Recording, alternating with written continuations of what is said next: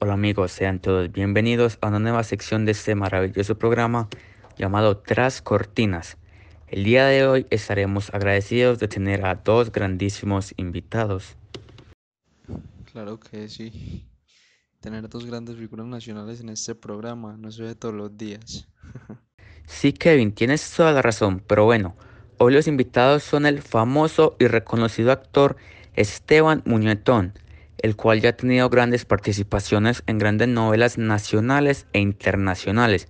Y por supuesto, el talentosísimo jugador de fútbol Miguel Restrepo, o como le gusta que le llamen, Juanmi Jr.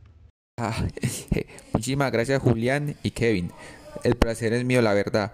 Gracias por la invitación y pues realmente es una nueva experiencia para mí, ya que como lo mencioné al llegar, no estoy acostumbrado a este tipo de programas o podcasts como se suele llamar. Kevin, Julián, muchísimas gracias. Y no, no, muñetón, todo, todo esto es mientras te, te empiezas a acostumbrar. Siempre el primer encuentro en programas de este tipo suele ser así, lleno de nervios para no equivocarte, para decirlo todo bien, pero no, no, hoy, hoy estamos más relajaditos. Es verdad, señor.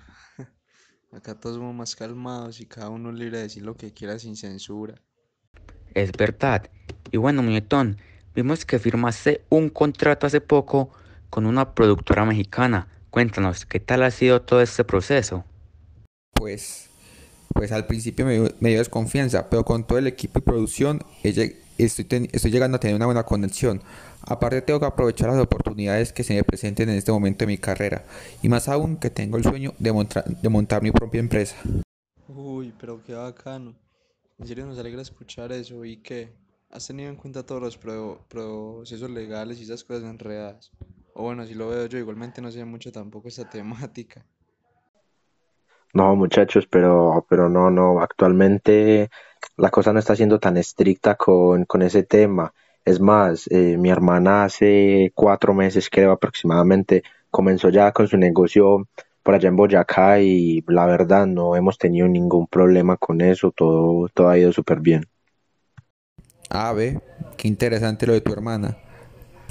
Muy bueno que ya, van- que ya vayan empezando, bueno, empezando, avanzando poco a poco y pues igualmente, igualmente el tratar de libre comienzo es algo que supongo que me favorecerá y ayudará mucho. Bueno, hermanos, es verdad. Las condiciones de este trabajo son muy buenas para los comerciantes encargados, pero ha sido algo difícil para el trabajador promedio o como los llaman normalmente, asalariados. Hey, Julián, sí creo. Eso es verdad, ese acuerdo solo le genera riqueza a los dueños y cabezas del gobierno. Pero nosotros que nos toca ganarnos el día a día, la verdad ha sido algo difícil. Hablando de esto, Juanmi, tú dijiste que tu familia es del municipio de Boyacá. Cuéntanos, ¿qué tal el pueblo y el clima por allá? Uy, hermano, eso, eso es una cosa berraca, el frío por allá. Pero la verdad, la verdad, es un lugar muy bonito, lleno de historia. La verdad es que me gusta mucho, me gusta mucho estar allá, pero el clima, el clima es complicado. Me gustaría aprovechar, ya que, ya que estamos mencionando cómo ha afectado el TLC a los, a los comerciantes nacionales. Porque por allá en mi tierrita, uf, sí que ha sido difícil, hermano, de verdad. Ay, papi, papi, ¿cómo así? ¿Y eso, y eso por qué se está dando? Porque allá en Boyacá no son pues los grandes exportadores de papa de aquí de Colombia desde hace varios tiempo. ¿Qué está pasando por allá pues? Claro, hermano, pero eso es del tratado que los afectó, pero fue mucho. Exactamente, exactamente, usted lo ha dicho. Por allá el cultivo de papa hace poco se perdía en cantidades, en cantidades, mucho. Pero eso sucede porque el gobierno prefiere cobrar los impuestos de exportación más baratos, por lo que entonces le venden las cosechas de otros lados a sus mismos colombianos.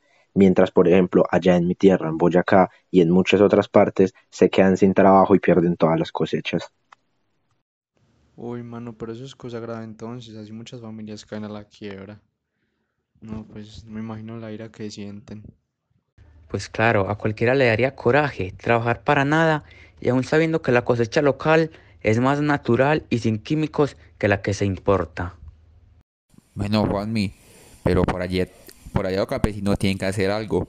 Por ejemplo, no decidieron hacer una queja al Estado así declamando por su, por su único medio de, de trabajo y para mantener a su familia y todo lo demás.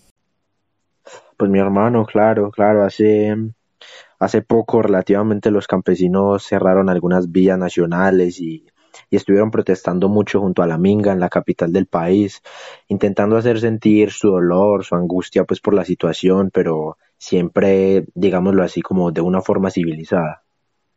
Ah, sí, sí, de esto sí me enteré. Y pues estoy de acuerdo viéndolo de esta manera.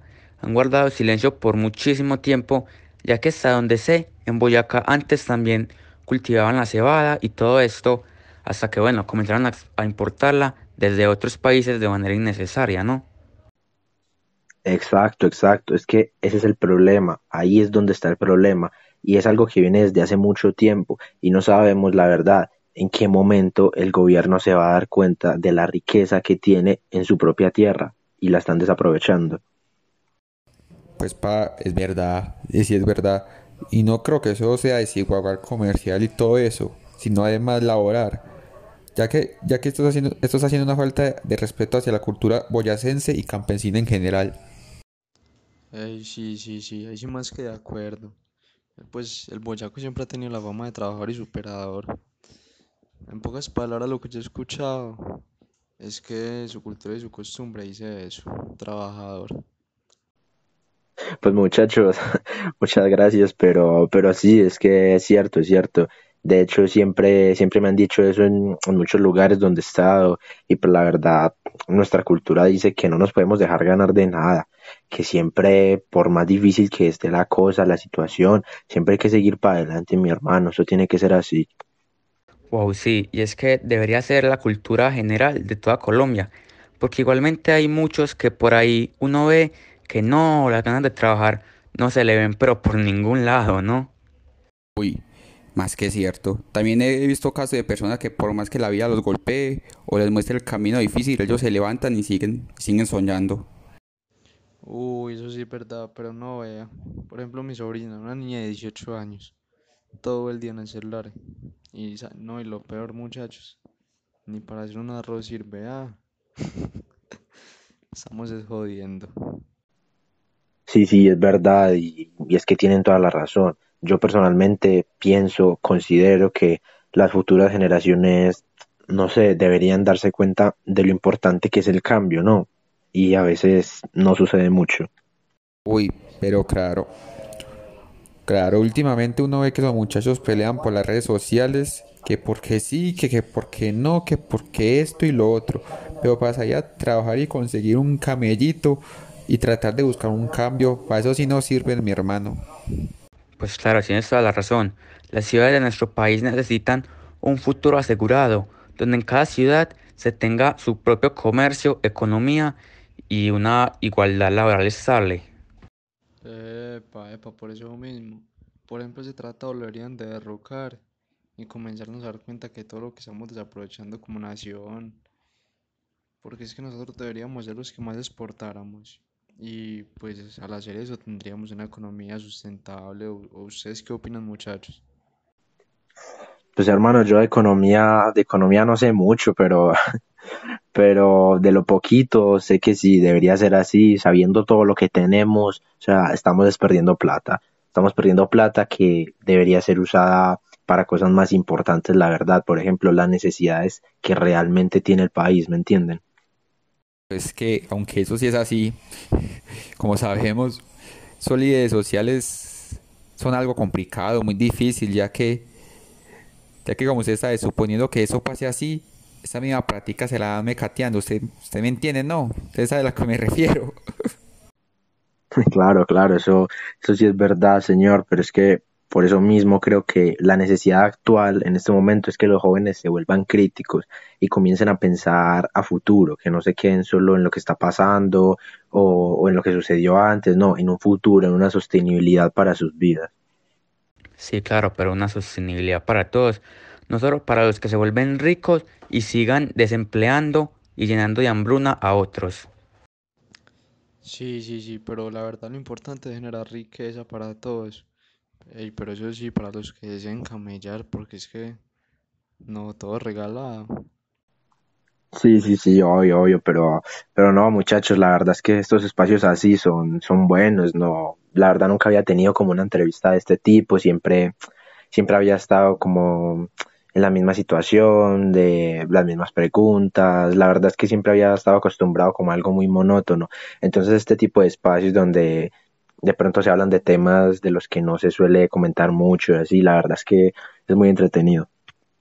Y pues no sé, como te decía al principio, esta es mi primera vez en algo así, en este, en este tipo de podcast.